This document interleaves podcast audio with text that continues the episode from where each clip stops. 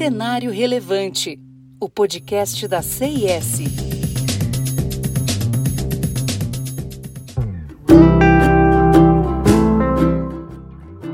A discussão sobre a figura do conselheiro independente líder veio à tona no Brasil após recentes movimentos de assembleias de grandes empresas nacionais. Segundo o Código das Melhores Práticas de Governança Corporativa, os conselheiros independentes devem assumir maior protagonismo nas discussões. Isso no caso de acúmulo dos cargos de diretor-presidente e presidente do Conselho de Administração. O papel do conselheiro independente líder surgiu nos Estados Unidos há cerca de 20 anos para tentar solucionar conflitos de interesses. Na época, o cargo do conselho de administração era ocupado pelo CEO em 90% das companhias americanas. Em conversa com o blog do IBGC, o Instituto Brasileiro de Governança Corporativa, Alexandre de Micelli, fundador da consultoria Virtuous Company e autor do livro Governança Corporativa no Brasil e no Mundo, disse que o mercado ainda precisa de orientações sobre esse papel.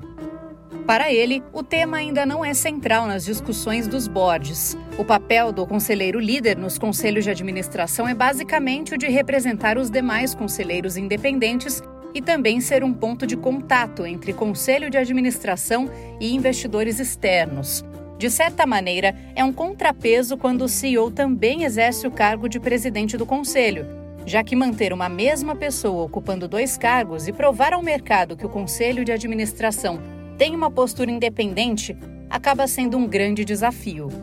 Ter um conselheiro independente líder não é obrigatório nos Estados Unidos, mas tornou-se praxe no mercado nas empresas que têm uma mesma pessoa nos cargos de CEO e chairman. De acordo com Jimmy Selly, o perfil desejado para um conselheiro independente é de respeito entre as partes, e isso deve ser conquistado ao longo de uma trajetória. Para isso, a pessoa deve ser madura, não em idade, mas em experiência. Também é desejável habilidade sociocomportamental, já que será exercido o papel de mediador, fazendo intermediário entre stakeholders e a empresa. É preciso ter muita sensibilidade para que haja diplomacia e assertividade. Ainda segundo ele, o tema ainda não é central nas discussões dos boards brasileiros, pois as empresas do Brasil costumam ter um controlador muito bem definido. Por aqui, ainda debatemos como ter conselheiros independentes de forma minimamente razoável. O mercado ainda precisa ser orientado sobre a diferença entre conselheiro independente e conselheiro independente líder, para que as empresas possam se adaptar. Jimmy Selly afirma que governança corporativa não é matemática e exige flexibilidade, seguindo os princípios fundamentais de boa governança. Cada empresa deve refletir sobre assegurar postura independente no conselho de administração o que combina com a visão moderna da governança corporativa, com um conselho que leva em consideração os interesses não só dos acionistas, mas de todos os stakeholders.